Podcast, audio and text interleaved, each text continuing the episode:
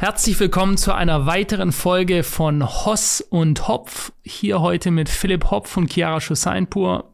Ähm, Kian, erstmal herzlich willkommen. Wir haben heute wieder Fragen vorbereitet aus der Community, die uns mhm. zugeschickt worden sind. Ich meine, dann sind sehr interessante dabei, auch wirklich Fragen, äh, die wir, glaube ich, noch nie, auch nicht mal in die Richtung beantwortet haben bisher. Ähm, darf ich mal als allererstes anfangen mit einer?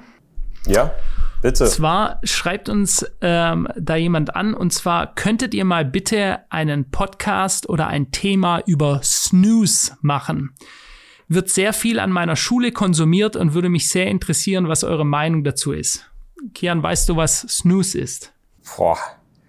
Ja, ich weiß, was Snooze ist und ich, also, das ist ja mal schockierend, weil das so ein Schwachsinn ist, dass das Kinder an Schulen konsumieren. Das ist ja wirklich einfach nur traurig. Anders kann man es nicht ausdrücken, es ist traurig. Der erste Kontakt, den ich mit Snooze hatte, der erste Kontaktpunkt war vor, ich glaube, sechs oder sieben Jahren. Da hat mir ein Freund von mir, der war damals ähm, zweite Liga, zweite Liga Fußballspieler hat das in seinen Mund gemacht und ich habe ihn gefragt, was machst du da? Und er sagt zu mir, ja, das ist Snooze, das benutzt jeder Fußballspieler, weil wir können ja nicht rauchen, weil sonst unsere Lunge nicht ausreicht, unsere Lungenkapazität äh, geschädigt wird und die brauchen wir für unseren Sport. Und das setzt Nikotin frei. Man legt sich das irgendwie unter seine Lippe, äh, auf Oberlippe. Das kannst du gleich mal nochmal ausführlich erklären, Philipp, wenn du erzählst, wie du darauf gekommen bist. Und dann setzt das eben Nikotin direkt äh, frei und es geht wohl auch schneller und dann kriegt man diesen Nikotinflash. Und das benutzen nur Menschen, die abhängig von Nikotin sind und es über diesen Weg nehmen müssen, weil sie sonst nicht rauchen wollen oder nicht können. Und ähm, wenn das Kinder an Schulen benutzen, dann frage ich mich, warum? Wir haben im letzten Podcast über diese Süchte und die Gründe für diese Süchte geredet. Snooze macht dich ja nicht mal, also du kannst dir, du hast ja nicht mal was in der Hand, was dann cool aussehen kann irgendwie, sondern du steckst dir das unter deine Lippe und entsetzt Nikotin in deinen Körper. Das ist ja wirklich absoluter Schwachsinn. Warum sollte man das tun? Ja gut, weil es eben eine, ähm, eine gewisse ich will nicht sagen psychoaktive Wirkung, aber eben schon eine starke Wirkung macht. Also vielleicht mal ganz kurz zur Erläuterung.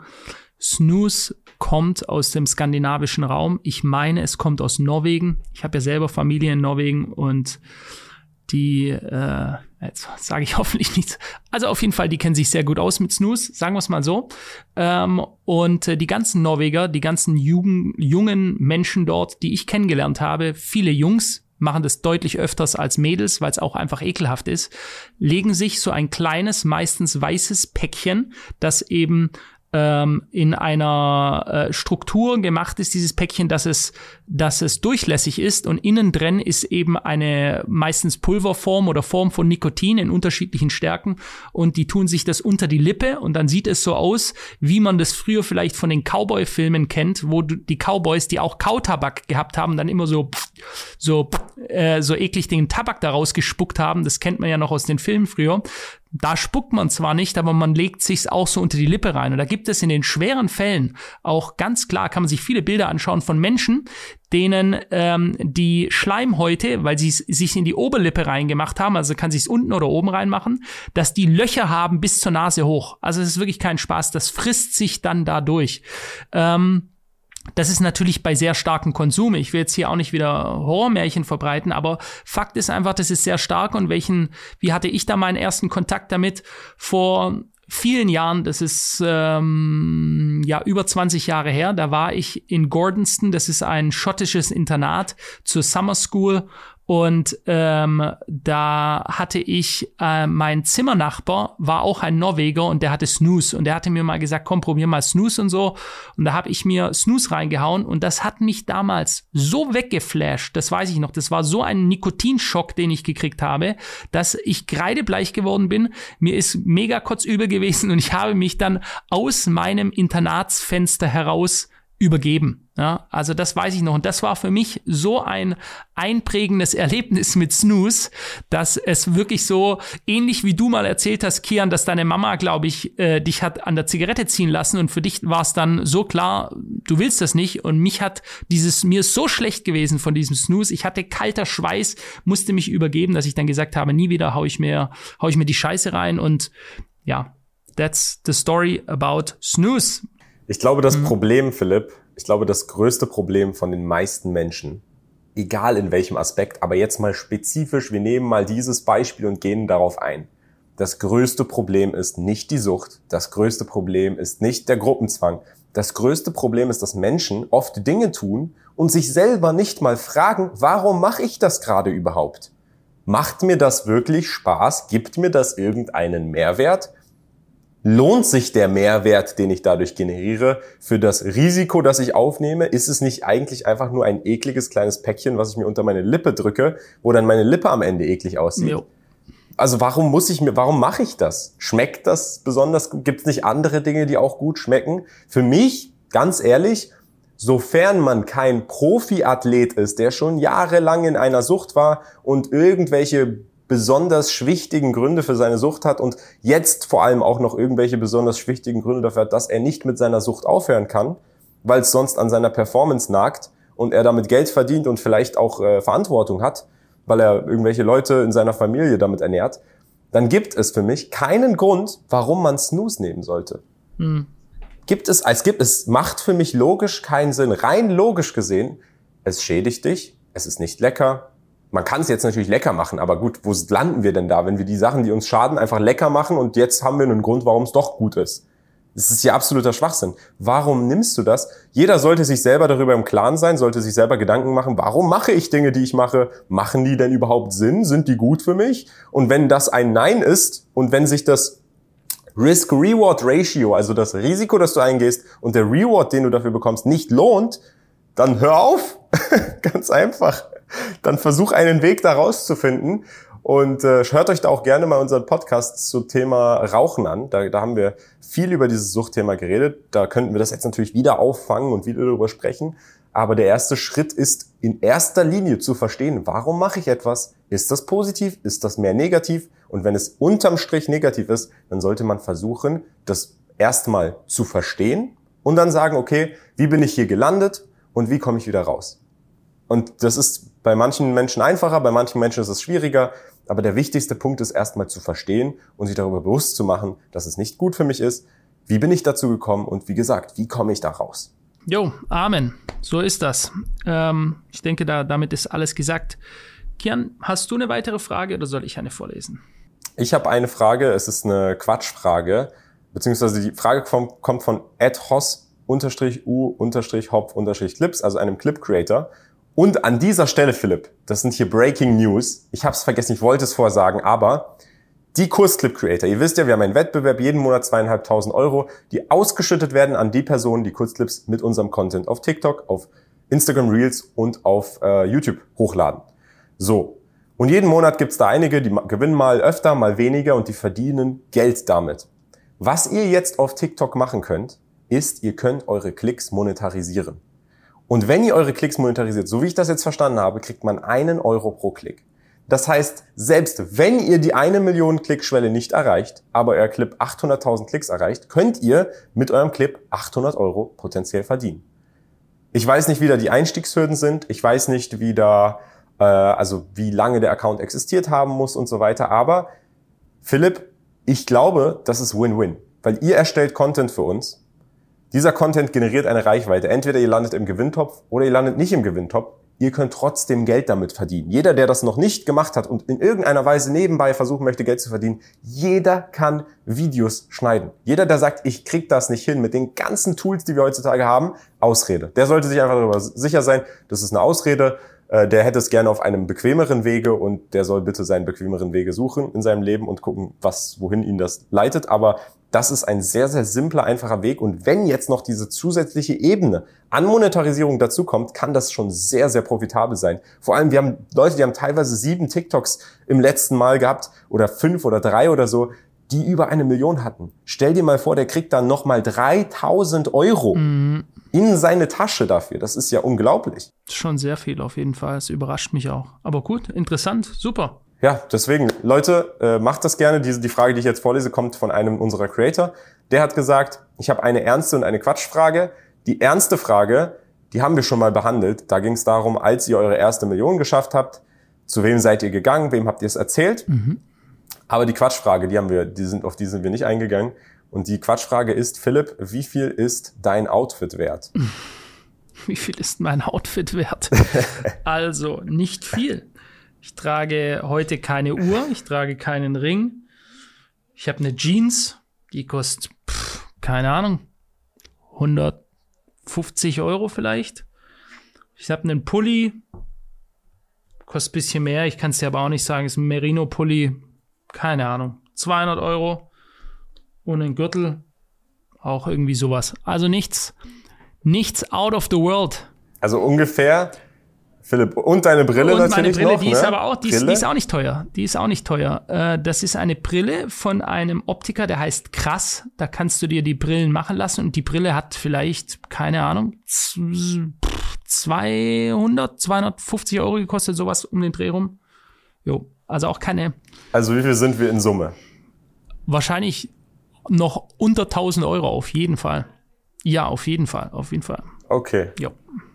Unter, unter. Ja. Mhm. unter 1000 Euro wert. Der bescheidene heute, Philipp. Keine Uhr am Definitiv. Arm. Hast dich vorbereitet ne, für diese Folge. Ich nehme schnell meine ab, dann sage ich mein Outfit. Nee, Spaß.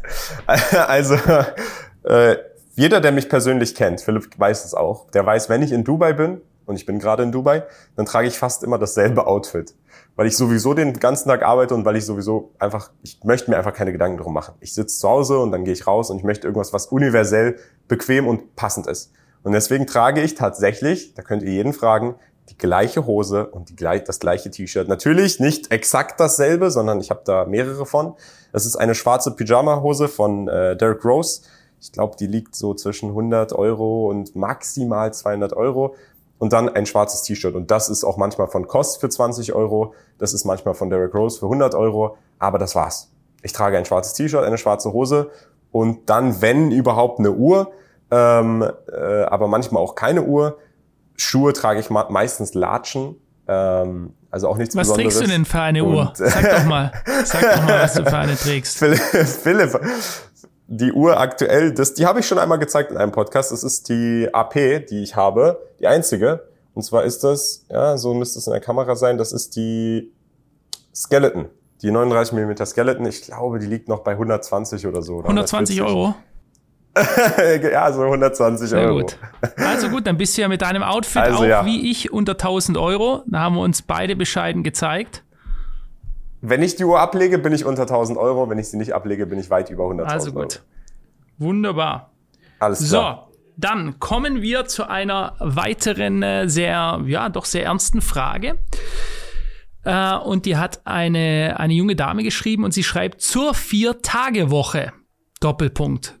Bin auch nicht der Fan davon zu sagen, Zitat, will nicht viel mehr arbeiten, mimimi. Also sie meint damit quasi Leute, die, die sich vor Arbeit scheuen.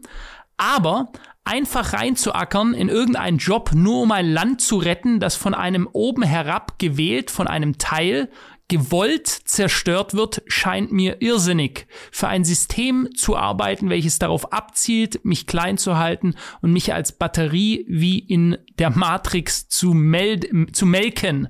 Ja, also ja, in der, in der, im Film Die Matrix wurden ja die Menschen quasi äh, ihrer Energie gemolken, gedraint. Ähm, geht mir mehr als gegen den Strich. Mein Ansatz wäre der, Menschen dazu ermutigen, einen Weg zu finden, der Leidenschaft, äh, Leidenschaft bedeutet und somit lebenslang bezahlten Urlaub zu genießen. Also wenn ich dazu mal was sagen darf. Ähm, ich denke, bei meiner Arbeit, die ich täglich mache, keine einzige Sekunde daran, dass ich das mache, um ein Land zu retten. Ja? Ähm, ich, alles, was wir machen, alles, was wir tun, tun wir für uns selbst in allererster Linie einmal. Ja?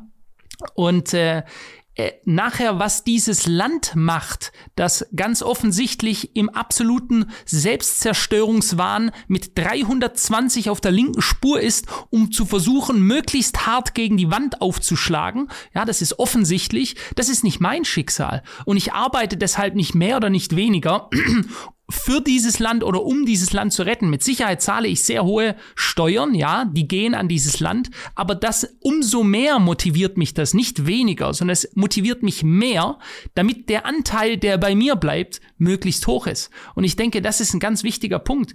Äh, diese Zeit aktuell, wo Leute denken, gerade in dieser Zeit, wo wir wirtschaftlich so angeschlagen sind und auch hinter den anderen Staaten Europas, nicht nur weltweit, immer mehr zurückfallen, sich über eine Vier-Tage-Woche Gedanken zu machen, ist so ziemlich der abstruseste Bullshit, den man sich von allen dummen Dingen, die man sich überlegen könnte, überhaupt nur denken kann. Ja?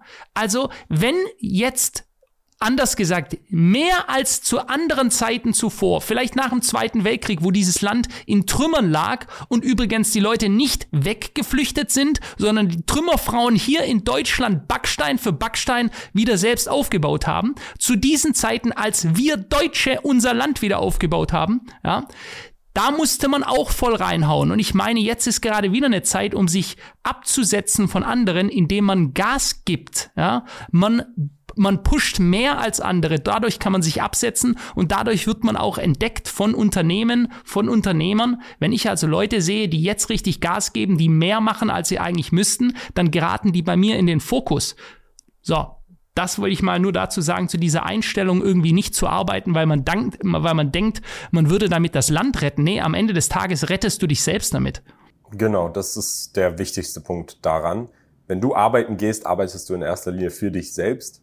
In Deutschland hast du eben Papa Deutschland über dir sitzen, der die Hälfte mhm. abnimmt. Papa Ari, Papa Deutschland, der immer die Hälfte noch nimmt. Ähm, das ist halt den Umständen entsprechend. Aber du bist ein erwachsener Mensch. Du bist in der Lage, dich selber, wenn du das siehst und dich dort siehst, in jede Position auf dieser Welt, in jedes Land zu bringen, was ein anderes Steuerumfeld hat oder äh, eben das so hinzunehmen und dann eben mehr zu arbeiten. Ja, das liegt am Ende des Tages an dir, wo du dich befindest und diese Vier-Tage-Woche, die finde ich aus einer Hinsicht sehr, sehr gefährlich.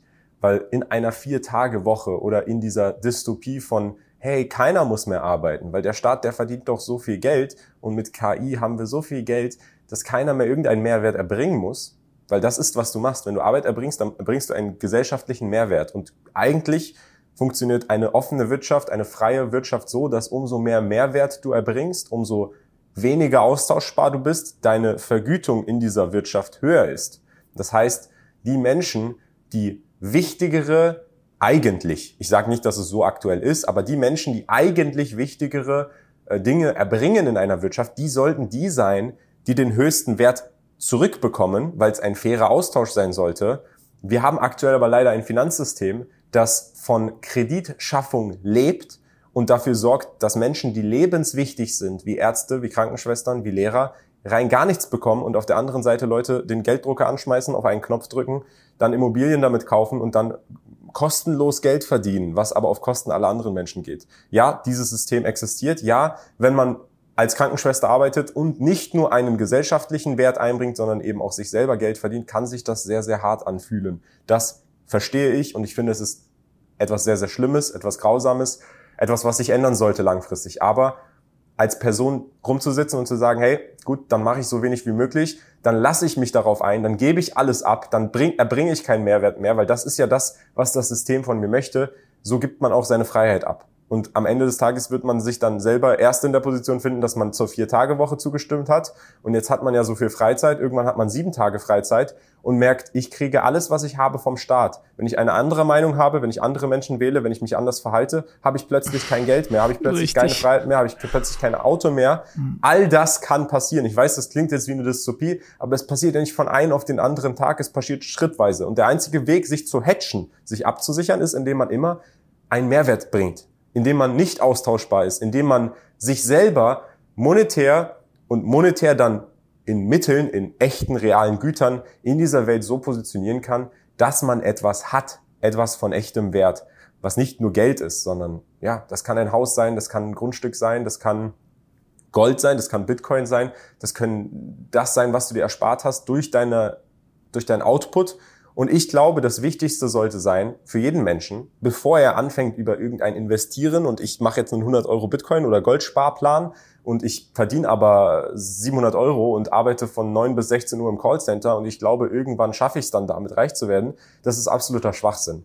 Wenn du jung bist, wenn du gesund bist, dann sollte deine Priorität darin liegen, dein Geld zu nehmen, um deinen eigenen Wert, deinen Mehrwert, den du erbringen kannst für die Gesellschaft, zu maximieren, damit du mehr Geld verdienst und dann mit diesem Geld mehr Dinge anfangen kannst. Es bringt nichts, absolut rein gar nichts, wenn du einen Nebenjob hast, ich weiß nicht, du verdienst 450 Euro, gehst noch studieren oder arbeiten nebenbei und jetzt investierst du 200 Euro davon jeden Monat in Bitcoin-Sparplan, davon wirst du auch nicht Millionär, davon wirst du auch nicht finanziell frei. Es ist die harte Realität. Wenn du diese 200 Euro stattdessen nutzen würdest, um in deine eigene Bildung zu investieren, vielleicht ein Gym-Abo abzuschließen, damit du dich körperlich fitter hinbekommst, damit du dadurch einen besseren Rhythmus hast, damit du dadurch mehr lernen kannst, damit du dich dadurch verbessern kannst und dich dann in eine Position bringst, in der du nicht nur 400 Euro verdienst, sondern 1000, 4000, 5000, 10.000, dann kannst du plötzlich 5000 Euro Bitcoin kaufen oder 5000 Euro Gold kaufen. Und das sollte erstmal das Hauptziel von jedem Menschen sein, seinen eigenen Mehrwert, den er erbringen kann, innerhalb der Gesellschaft zu steigern. Und um den zu steigern,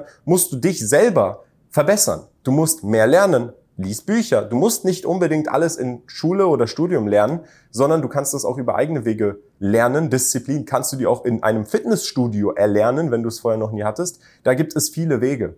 Und ähm, ja, ich glaube, ich bin jetzt ein bisschen von der nee, Frage nee, abgedriftet. Gut, aber du hast es gut gesagt. Tun. Ich denke, da, ich denke, man merkt hier, dass wir da beide ganz klare Meinungen haben und diese nicht im Sinne von irgendwelche auch nur den Hauch von irgendeiner Ausrede, etwas nicht zu tun, weil der Staat oder sonst irgendein äußerer Einfluss mich davon abhält. Das ist alles Bullshit. Lasst euch das nicht einreden. Das sind Einstellungen von Losern, um es mal ganz klar zu sagen. Ich denke, da positionieren wir uns auch ganz klar. Ja. Macht das Beste aus euch selbst. Ihr seid das wichtigste Humankapital für euer eigenes Leben und ihr könnt euer eigenes Leben zu 100 Prozent selber steuern.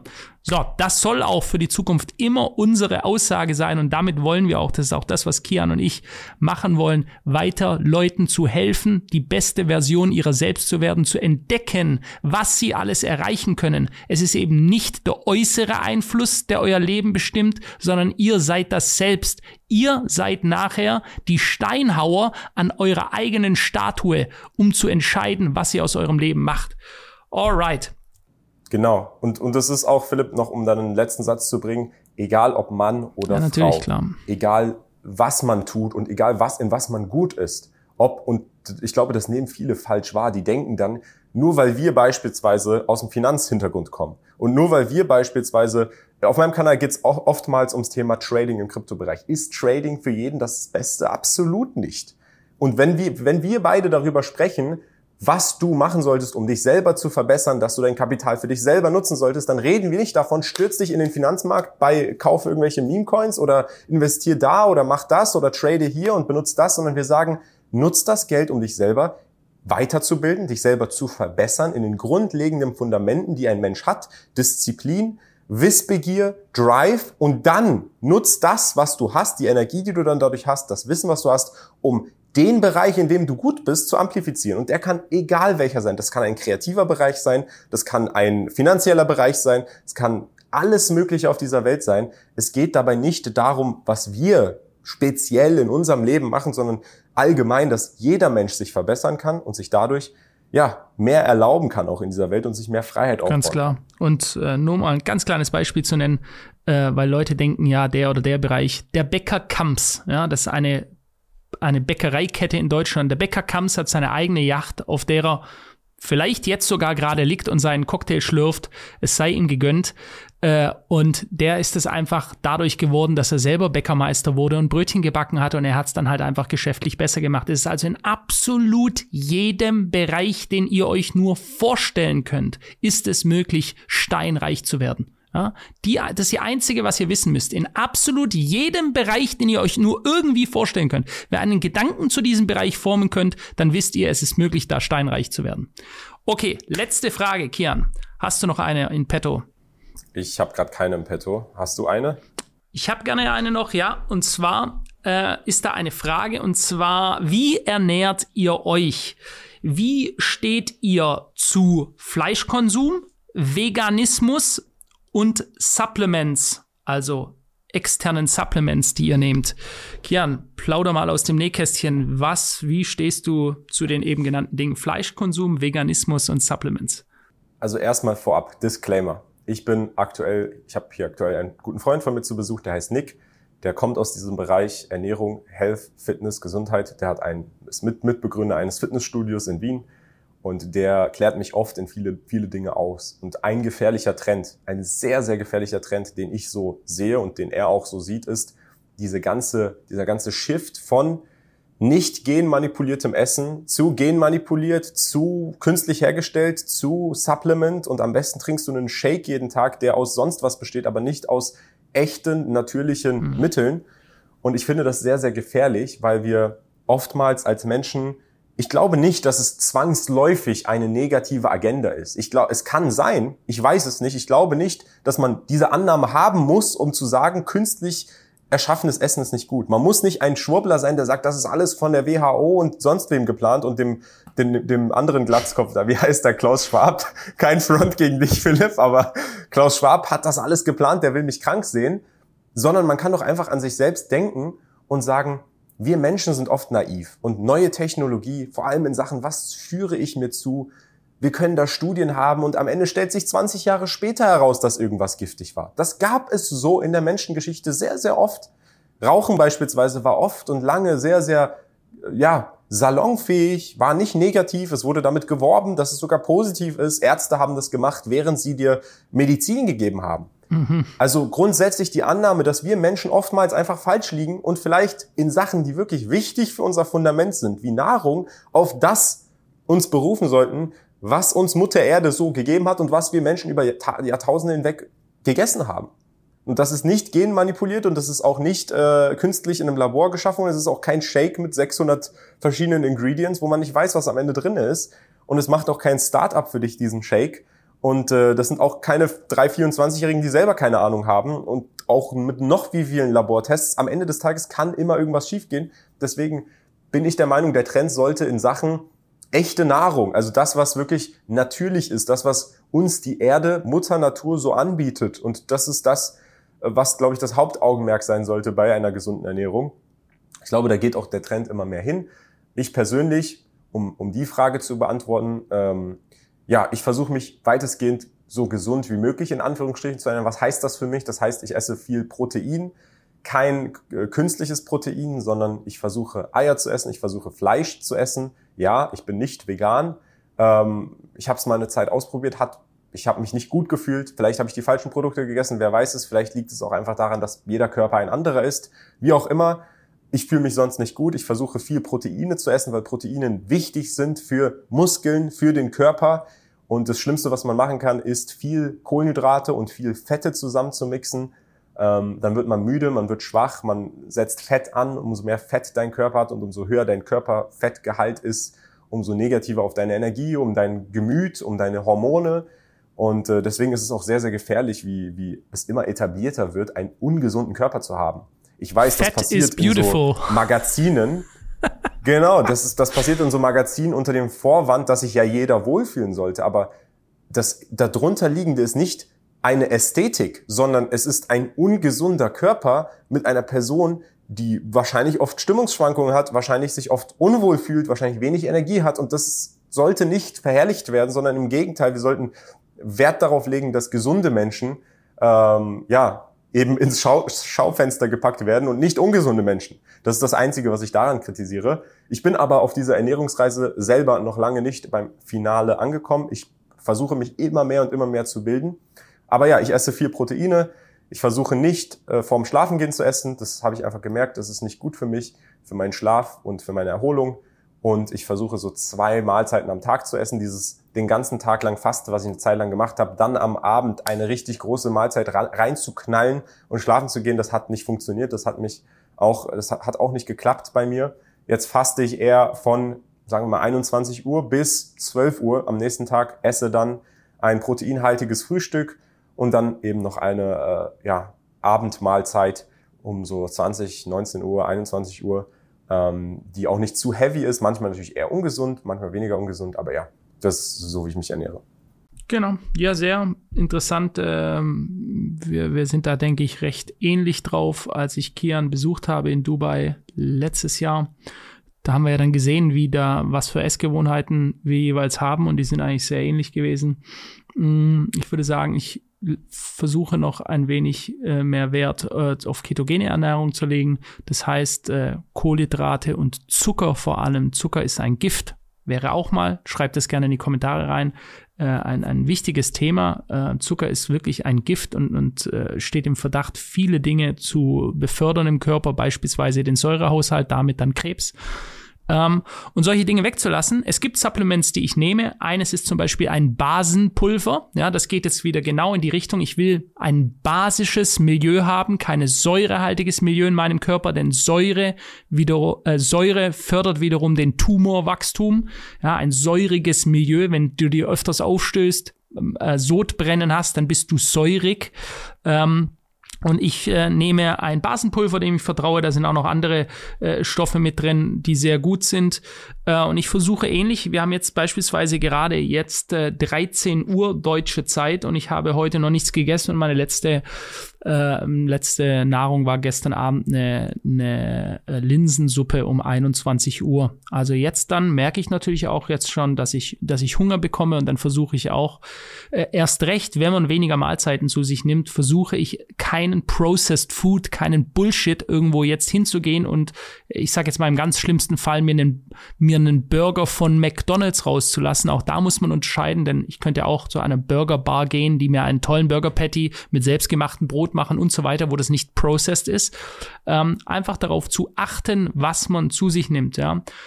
Ähm, es gibt also, wie gesagt, ein paar Supplements. Ich nehme zum Beispiel ähm, Grünstoffe, also Vitalstoffe noch extern äh, hinzu. Und ähm, es gibt auch sowas wie äh, Mikrobiotika, die ich nehme, also für die Darmgesundheit. Darmbakterien, die sehr, sehr wichtig sind für die Verdauung, für das Wohlbefinden des Körpers. Ja, und so achten wir eigentlich drauf, ähm, uns keinen Scheiß reinzuhauen. Ich glaube, das ist auch eine Frage, Kian, das kannst du gerne auch noch kurz dann kommentieren, eine Frage des Selbstrespekts.